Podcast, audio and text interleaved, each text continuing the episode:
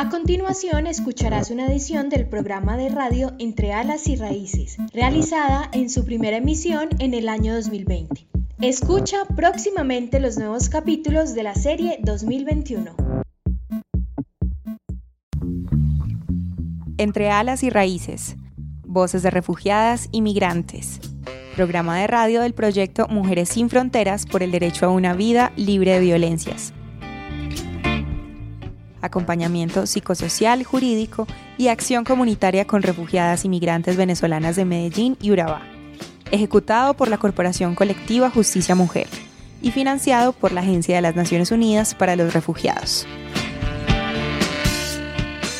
Las opiniones expresadas en este programa son responsabilidad exclusiva de sus realizadoras y no representan necesariamente los puntos de vista del Alto Comisionado de Naciones Unidas para los Refugiados, ACNUR. El alma de las mujeres. Hay criminales que proclaman tan campantes. La maté porque era mía, así nomás. Como si fuera cosa de sentido común y justo de toda justicia y derecho de propiedad privada, que hace al hombre dueño de la mujer. Pero ninguno, ninguno, ni el más macho de los supermachos tiene la valentía de confesar la maté por miedo. Porque al fin y al cabo, el miedo de la mujer a la violencia del hombre es el espejo del miedo del hombre a la mujer sin miedo. Un saludo muy especial para quienes nos escuchan hoy en la primera emisión del programa radial Entre Alas y Raíces. Yo soy Juliana Toro Jiménez y les estaré acompañando en esta serie. Pero antes de comenzar, recuerden que pueden conectarse con nosotras a través de las redes sociales. Estamos en Facebook como Corporación Colectiva Justicia Mujer y en Instagram como arroba colectiva Justicia Mujer. Bueno, primero quisiera comenzar por ampliar un poco el contexto sobre Mujeres sin Fronteras. Y para ello contamos con la voz de la coordinadora del proyecto, Paula Andrea García. Hola Paula, bienvenida y cuéntanos ¿De qué se trata este proyecto? Un saludo muy especial para la audiencia en el marco de los 16 días de activismo por la eliminación de las violencias contra las mujeres. Queremos compartirles que el proyecto Mujeres sin Fronteras realiza acompañamiento jurídico y psicosocial a mujeres refugiadas y migrantes venezolanas que han sido víctimas de violencia basada en género, sumado a un componente de incidencia política en el que participamos de espacios estratégicos de articulación entre el Estado, la sociedad civil y las agencias de cooperación internacional para la atención de mujeres víctimas de violencia basada en género en los municipios que se desarrolla el proyecto. Estos son Medellín, Apartado, Carepa y Turbo. Asimismo, estamos realizando estos programas de radio y una serie de podcasts, ambos denominados Entre alas y raíces, voces de mujeres migrantes y refugiadas, con los cuales buscamos fomentar el reconocimiento de las mujeres venezolanas como sujetas de derecho y reivindicar su derecho a una vida libre de violencia. Muchas gracias Paula por darnos este contexto. Y ahora sí quiero contarles que en este primer programa abordaremos diferentes situaciones de violencia basada en género a las que se enfrentan las mujeres refugiadas y migrantes venezolanas en nuestro país, en particular en el contexto de Medellín. Recordemos que según la Ley 1257-2008, que regula las acciones de prevención y atención de las violencias basadas en género, esta se define como cualquier acción u omisión que cause muerte, daño o sufrimiento físico, sexual, psicológico, económico o patrimonial por su condición de mujer, así como las amenazas de tales actos, la coacción o la privación arbitraria de la libertad, bien sea que se presente en el ámbito público o en el privado. Entonces, para comenzar con este tema, vamos a escuchar el siguiente caso. Yo denuncié ante la comisaría de familia que mi expareja me agredía físicamente y me obligaba a sostener relaciones sexuales a cambio del cumplimiento de sus obligaciones con mis hijos e hijas. Cuando fui a urgencias, dos días después de los hechos, no me atendieron porque mi estatus migratorio es irregular y según ellos mi situación no era una urgencia médica. Para entender más esta situación, tenemos como invitada a Ángela Álvarez. Ella es profesional psicosocial del proyecto Mujeres sin Fronteras en Medellín y nos ayudará a identificar los tipos de violencia que se presentaron en el testimonio anterior. Un saludo para Ángela y muchas gracias por acompañarnos. Un saludo para ti, Juliana, y para la audiencia. Bueno, en este testimonio podemos identificar varios tipos de violencia. Cuando la mujer nos narra que su compañero la agrede físicamente, ocasionando lesiones en su cuerpo, es violencia física, que se presenta cuando hay jalones, golpes, empujones o lanzamiento de objetos que causan heridas. Estas agresiones también afectan la salud mental de la mujer, bajando su autoestima. Entonces podemos decir que también hay violencia psicológica. En esta medida es importante anotar que siempre que hay violencia física, existe violencia psicológica.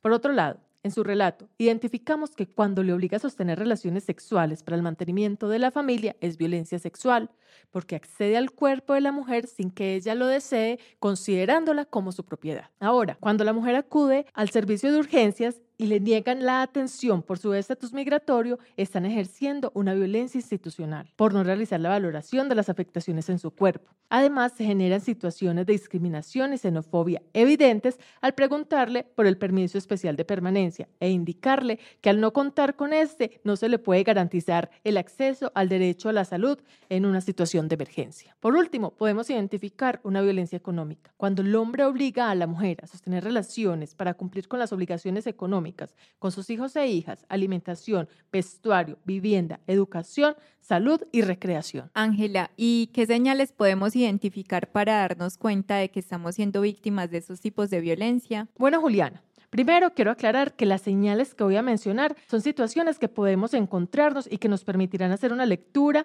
de las narraciones de las mujeres y generar alarmas para activar las rutas de atención. Pero hay que tener en cuenta que existen múltiples violencias y que éstas se manifiestan de diferentes formas. Entonces, en la violencia económica podemos encontrar señales como que tu pareja te prohíba tener un empleo o ahorrar, que administre tus recursos y te dé solo para lo necesario o que ni siquiera te dé para lo necesario, que no puedas contar con tu propio dinero aunque estés trabajando. En la violencia psicológica puede darse que tu pareja no te permita tener contacto con tus familiares y redes de apoyo como amigas y amigos, dando una sensación de soledad y de no poder contar con nadie. Es posible que padezcan lapsos mentales en los que se les olviden situaciones, incluso sus datos personales. Esto puede ser consecuencia de los maltratos a los que ha estado sometida. Pueden generar temor de hablar y evitar generar contacto con las personas. Esto puede ser porque tienen la sensación de estar vigiladas así se encuentren en el espacio público. Se pueden mostrar alertas o tratar de evadir el tema de las violencias por las supuestas consecuencias que puedan traer denunciar. Podrían contar con baja autoestima asociada a una distorsión de su autoimagen. Llegan a sentirse poco valiosas o atractivas, culpables de lo que les sucede, humilladas, burladas, desvalorizadas. Esto hace parte de la violencia psicológica. Puede relatar que su pareja las chantajea, ejerce control, dominio y que les genera miedo y temor no actuar según las imposiciones de esta. Es posible que las hayan amenazado e incluso de muerte, a ella o a sus hijos e hijas. Es importante hacer conciencia de que hay que tomarse en serio este tipo de amenazas y activar inmediatamente las rutas pertinentes. Muchas gracias, Ángela. Además de este abordaje psicosocial, es muy importante también tener en cuenta el aspecto jurídico. ¿Dónde podemos acudir en caso de ser violentadas o dónde podemos remitir a una mujer que esté en esta situación? Para tener más claridades en este aspecto, vamos a hablar con Mónica López, abogada del proyecto en Medellín. Bienvenida Mónica y muchas gracias por acompañarnos. Hola Juliana, un saludo para todos y todas los que nos escuchan. Bueno, Mónica, cuéntanos a qué instituciones pueden acudir las mujeres cuando sean víctimas de este tipo de violencias para buscar ayuda o formular denuncias. Es importante anotar que cualquier persona puede acudir a las comisarías de familia si dentro de su núcleo familiar sufre un daño físico o psíquico o si es agredida sexualmente, si recibe una amenaza, una agresión física, psicológica, sexual, patrimonial o económica, como ya lo hemos hablado, por parte de un miembro de la familia puede pedir al comisario, comisaria de familia de la comuna en la que vive, una medida de protección inmediata que se debe dar en las cuatro horas próximas en las que se solicita para que pongan fin a la violencia, maltrato o agresión, o que evite que ésta se repita. Estas podrán solicitarse en el marco de la Ley 1257 de 2008 en el artículo 17, ordenando según el caso el desalojo del agresor, el acompañamiento, cuidado policial en su casa o lugar de trabajo, una medida de alejamiento, obligación de acudir a un tratamiento terapéutico o reeducativo, decidir provisionalmente el régimen de visitas y alimentos de los hijos e hijas en común, Es importante también mencionar que es posible solicitar o imponer cualquier otra medida necesaria para la protección de la mujer y de su núcleo familiar. A través de este correo se podrán solicitar informaciones en las comisarías pertinentes de Medellín comisaríasmedellín.medellín.gov.co. La interposición de la denuncia también puede realizarse ante la Fiscalía General de la Nación. En caso de violencia intrafamiliar o de una relación sexual no consentida, es decir, una violencia o abuso sexual, así como otros delitos enmarcados en las violencias basadas en el género, como la inasistencia alimentaria. También es posible solicitar medidas de protección en caso de requerirse. Se pueden contactar desde el celular al número 122 o también solicitar información a los correos electrónicos mesacontrol.usuariosmed.fiscalía.gov.co y en caso de que se requiera hacer una denuncia anónima cuando conocemos casos de violencias basadas en el género, al correo denunciaanónima.fiscalía.gov.co. Finalmente, vale indicar que en casos de emergencias de las mujeres migrantes y refugiadas venezolanas, pueden obtener asesoría, orientación psicológica y jurídica en las líneas de emergencia 123 Mujer si estás en Medellín o en la línea 123 Mujer Metropolitana si estás en los municipios del área metropolitana distintos a Medellín o en la línea Salud para el Alma en caso de que se encuentre en el resto del departamento. El número al que se pueden comunicar es al 440-7649. Bueno, Mónica, muchas gracias por toda esa información. De todas maneras, estaremos publicando estos números en las redes sociales para que puedan acceder a ellos de una forma más efectiva y tengan la información a la mano. En el caso de una violencia sexual, Mónica, ¿cómo es la atención en el sector salud? ¿Cuáles son los derechos de las mujeres en este caso? Es importante aclarar que toda violencia sexual es una urgencia médica y esto está amparado en el artículo 23 de la ley 1719 del 2014, que dice de manera textual, las víctimas de violencia sexual tienen derecho a la atención prioritaria dentro del sector salud, independientemente del tiempo transcurrido entre el momento de la agresión y la consulta y de la existencia de una denuncia penal. Lo que la norma nos indica es que toda mujer refugiada inmigrante, víctima de violencia sexual, sin importar su condición o estatus migratorio, regular o irregular, debe ser atendida porque es una urgencia. Asimismo, las personas extranjeras que se encuentran dentro del territorio nacional tienen derecho a recibir servicios en la atención inicial de urgencias. Entre ellos se encuentran los indicados en el protocolo de violencia sexual, que se deben realizar de manera íntegra y completa. Entonces, es importante que tengamos presente los derechos de las mujeres víctimas de violencias en el sector salud. Ellos son recibir asistencia médica, psicológica, psiquiátrica y forense especializada e integral, lo cual incluye la realización de los exámenes y tratamientos para traumas físicos y emocionales, recibir información clara, completa, veraz y oportuna respecto a derechos sexuales y derechos reproductivos como la interrupción voluntaria del embarazo y la anticoncepción de emergencia, escoger el sexo del profesional que practicará la atención médica, entre otros. Ninguno de ellos se te podrá negar por tu condición migratoria y la atención no podrá ser parcial. Les recordamos, debe ser completa. Mito. No tengo derecho a la salud porque estoy de manera irregular. Realidad. Todas las personas, incluyendo a las y los extranjeros, se encuentran en Colombia. Tienen derecho a recibir una atención básica por parte del Estado en caso de extrema necesidad y urgencia. Esto incluye la atención en salud. Mito. Si denuncio, me pueden deportar. Realidad. Denunciar una violencia en tu contra no es causar de deportación. Todas las mujeres podemos ir ante una institución del Estado, policía, fiscalía, comisaría de familia, hospital, para que proteja y garantice nuestro derecho. Mito. Si denuncio, me quitan a mis hijos. Realidad. Por denunciar una violencia no te pueden privar de la custodia o el cuidado de tus hijos o hijas, ni te pueden separar de tu núcleo familiar. Bueno, muy importante todo esto que nos dices. Muchas gracias, Mónica, por esa información. Ahora pasaremos a conocer otro caso para ampliar un poco más este tema de las violencias basadas en el género y lo que debemos hacer cuando seamos víctimas o de pronto conozcamos a alguien que esté pasando por esta situación. Yo tengo tres niños pequeños y hace más de un año que papá no me aporta nada de dinero para el arriendo, el mercado, el vestuario, el colegio, las visitas al médico.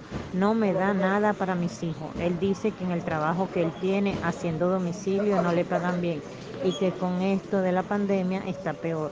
Pero a mí me toca pagar todo y además cuidar a mis hijos. Danos qué tipo de violencia podemos encontrar en este caso. Juliana, este es un caso de violencia económica, porque el padre no está asumiendo la responsabilidad con la familia y esta está siendo asumida por la madre, quien está a cargo de todo lo que debe cubrir en el hogar, destinando sus recursos, además de las acciones de cuidado, viendo afectada su autonomía económica. Bueno, ¿y qué pautas nos puedes dar para reconocer este tipo de violencia? Sí, Juliana, para reconocer la violencia económica es necesario poner la lupa sobre nuestros ingresos, recursos y deseos, porque esta violencia se da cuando no hay cumplimiento con el mantenimiento de los hijos e hijas, cuando se obliga a pagar una deuda ajena, se pide prestado y nunca se devuelve el dinero, quita o destruye los medios de trabajo, retiene los ingresos producto del trabajo y solo entrega un monto para que se desplace a laboral. Prohíbe o sabotea la posibilidad del acceso a un trabajo remunerado. Se va del núcleo familiar dejando como deuda arriendo, alimentación o préstamos a terceros. Gracias, Ángela. Ahora vamos a pasar a mirar desde el ámbito jurídico cómo puede tratarse esta violencia.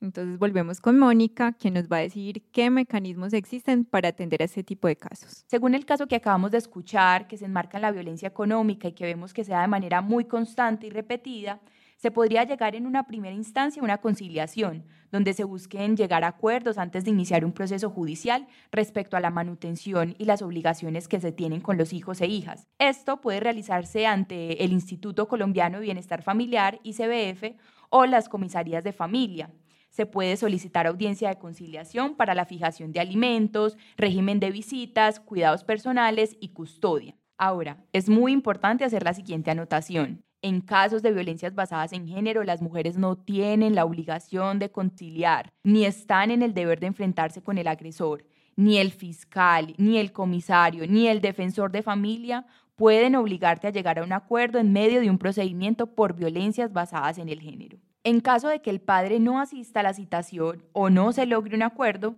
se fijará una cuota provisional de alimentos y en caso del incumplimiento de la obligación alimentaria, se podrá iniciar un procedimiento ejecutivo de alimentos en el que se podrán solicitar medidas como el embargo del salario y el secuestro de los bienes y rentas. Además, si se demuestra que la persona dejó de cumplir su obligación sin justa causa, se puede imponer una pena privativa de la libertad porque la inasistencia alimentaria es un delito en nuestro Código Penal. Está en el artículo 223 y se denuncia ante la Fiscalía General de la Nación. ¿Sabías que...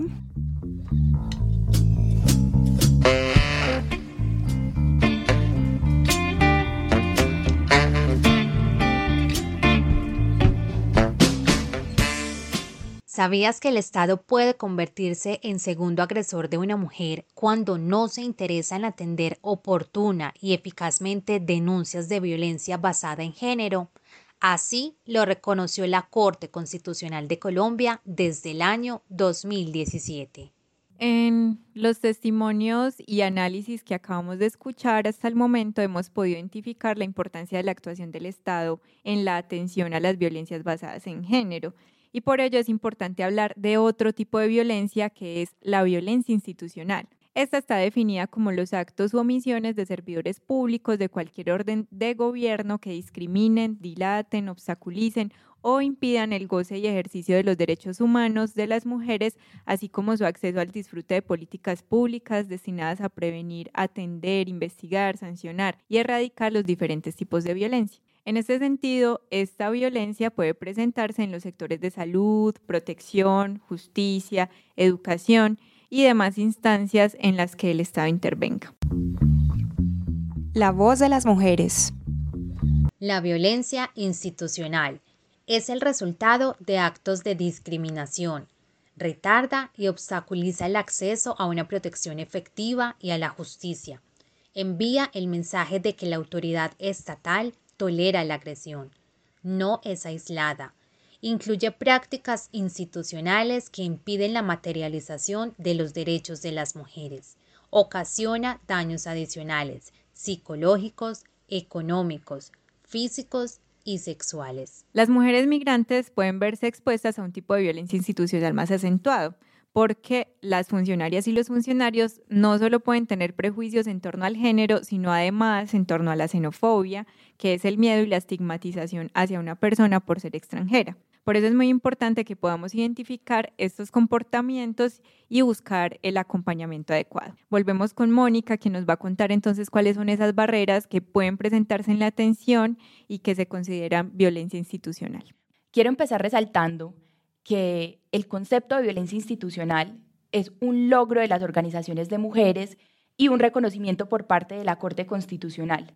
Allí se entiende que el Estado puede también ser un segundo agresor cuando no cumple con sus obligaciones en la protección de las mujeres que han sido víctimas de violencias basadas en el género. Y se pueden identificar a partir de ciertas acciones en las que deben ponerse la lupa y un llamado de atención. Cuando se desestima la violencia intrafamiliar por considerar que se dieron agresiones mutuas, sin examinar el contexto de las agresiones y obviando que muchas veces las mujeres deben defenderse del agresor. Cuando se exige que una mujer víctima de una violencia sexual demuestre que se defendió lo suficiente o que hizo todo para que no se diera la agresión. Cuando el funcionario o funcionaria desconoce la violencia psicológica denunciada indicando que no existieron testigos o no hay pruebas o porque el vínculo matrimonial debe primar, para mantener la unidad familiar. Cuando en vez de tomar la denuncia, se sugiere conciliar porque se entiende que la violencia intrafamiliar es un asunto doméstico, privado, donde supuestamente el Estado no debe intervenir. Cuando se le da prevalencia a la relación familiar, ordenando el mantenimiento de las visitas del padre a sus hijos, sin importar que se haya cometido actos violentos en contra de la mujer e incluso que la mujer esté en riesgo. Encontramos además que las barreras de acceso a la justicia que tienen las mujeres colombianas se aumentan exponencialmente con las mujeres venezolanas refugiadas y migrantes. Y por eso encontramos que algunos funcionarios o funcionarias desestiman la veracidad de la denuncia o adoptan una actitud discriminatoria cuando encuentran que la denunciante es una mujer venezolana. Incluso dejan de tomar la denuncia porque no se cuenta con un documento supuestamente válido para realizarla. En muchas ocasiones no se les nombra como refugiadas o migrantes en situación de irregularidad, sino que directamente se les menciona que están de manera ilegal. Ningún ser humano es ilegal. Se les ha expresado además que es posible deportarlas por interponer una denuncia indicando que están generando problemas al momento de solicitar la protección. Hay violencia institucional cuando se les niegan las medidas de protección por desconocer la dirección o número de documento del presunto agresor. Las mujeres refugiadas y migrantes no tienen un conocimiento geográfico igual de claro que las mujeres colombianas y además al no contar con redes de apoyo se les expone a la reincidencia de las violencias al indagar por el lugar de arraigo del agresor. Esta es una obligación de las instituciones no debe recaer en las mujeres víctimas. Se identifica también cuando algunos funcionarios o funcionarias amenazan a las mujeres con retirarle a sus hijos e hijas por haber iniciado o activado la ruta. Gracias, Mónica, nuevamente. Y bueno, para ampliar el panorama respecto a lo que sucede dentro de la institucionalidad en nuestra ciudad, hemos invitado a Juliana Martínez, ella es secretaria de las Mujeres de Medellín. Bienvenida, Juliana. Y bueno, cuéntanos ¿Cuál ha sido la experiencia de la Subcomisión para la Atención a Mujeres Refugiadas y Migrantes en respuesta a las violencias contra las mujeres y cómo ha sido la articulación Estado, sociedad civil y cooperación internacional? El Consejo de Seguridad Pública para las Mujeres, como una instancia estratégica de la política pública de seguridad y convivencia de la ciudad de Medellín, y también de la política pública de igualdad de género para las mujeres urbanas y rurales está conformado por tres comisiones. La comisión segunda, que se dedica a la atención, tiene a su vez una subcomisión sobre mujeres migrantes y refugiadas. Consideramos que esta es una buena práctica porque se ocupa de este tema de manera articulada entre Estado, sociedad civil y comunidad internacional. El plan de trabajo que fue construido conjuntamente permite aunar esfuerzos en favor del derecho de las mujeres migrantes y refugiadas por una vida libre de violencias.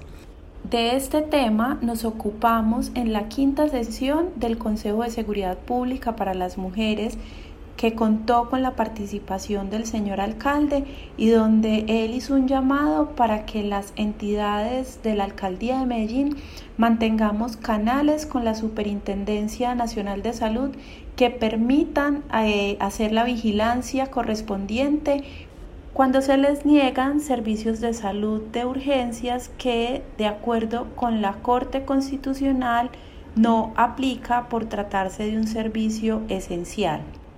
El reto es también que las entidades que hacen parte de esta subcomisión y otras que en algún momento lo conformaron puedan seguir trabajando articuladamente, de manera coordinada y con los aportes necesarios para sacar adelante el propósito que nos convoca. Gracias, Juliana. Ahora quisiera que nos hables de la atención diferencial que se da a las mujeres refugiadas inmigrantes venezolanas, en qué consiste esa atención y además si nos puedes contar cuántas mujeres han podido acceder a ello. Desde los mecanismos de atención de las violencias basadas en género de la Secretaría de las Mujeres de la Alcaldía de Medellín, se ha prestado atención sin discriminación a las mujeres migrantes y refugiadas, de manera que ellas accedan a los servicios de los que disponen estos mecanismos e igualmente que tengan el acompañamiento cuando se presentan casos de negación de derechos. De acuerdo con los datos disponibles a la fecha, a través de la línea 123 Agencia Mujer se han atendido 162 eventos de población refugiada y migrante. 16 mujeres han sido protegidas en los hogares de acogida, 26 mujeres recibieron atención jurídica a través de los hogares de acogida, 3 mujeres recibieron atención psicológica a través también de este mecanismo, se han brindado también por la atención psicojurídica APJ 232 atenciones jurídicas y 261 atenciones psicológicas. Hay otros datos de atención, por ejemplo, desde los centros de equidad de género, donde 390 mujeres migrantes y refugiadas han sido asesoradas.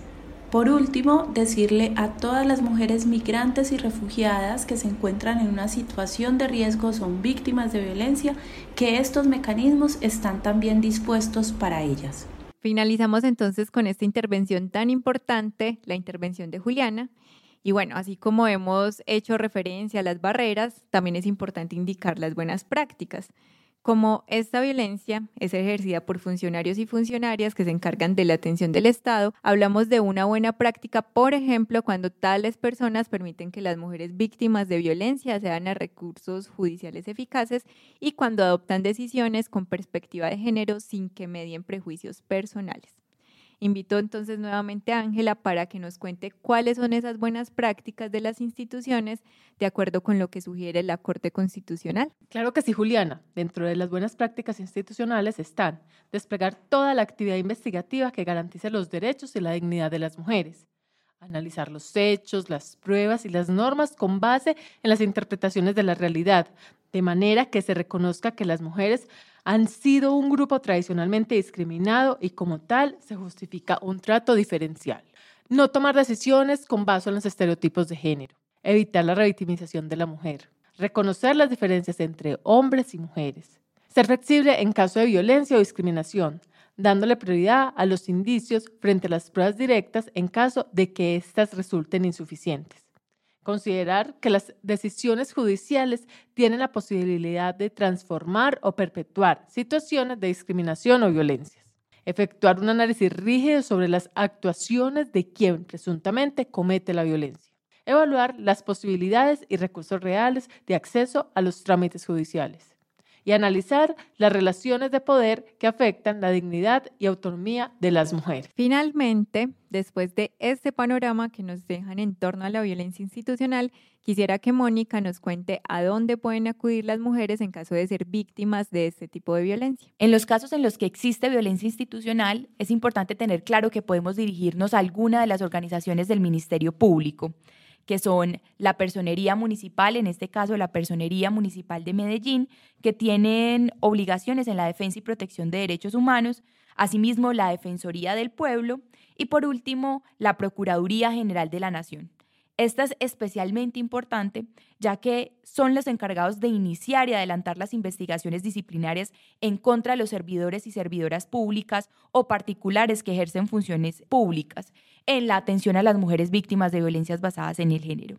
Es allí donde directamente entonces evidenciarán si existió violencia institucional en las actuaciones realizadas a favor de las mujeres. Porque migrar es un derecho humano. Tengo derecho a denunciar sin importar mi situación migratoria. Tengo derecho a ser tratada con respeto. Tengo derecho a una vida libre de violencias porque mis derechos no tienen fronteras. Con esto llegamos al final de esta primera emisión del programa de radio Entre Alas y Raíces en Medellín. Muchas gracias a Mónica, Ángela y a Juliana por habernos acompañado y gracias a la audiencia por conectarse con nosotras. Por ahora me despido. Chao. Entre Alas y Raíces. Voces de refugiadas y migrantes. Programa de radio del proyecto Mujeres sin Fronteras por el derecho a una vida libre de violencias.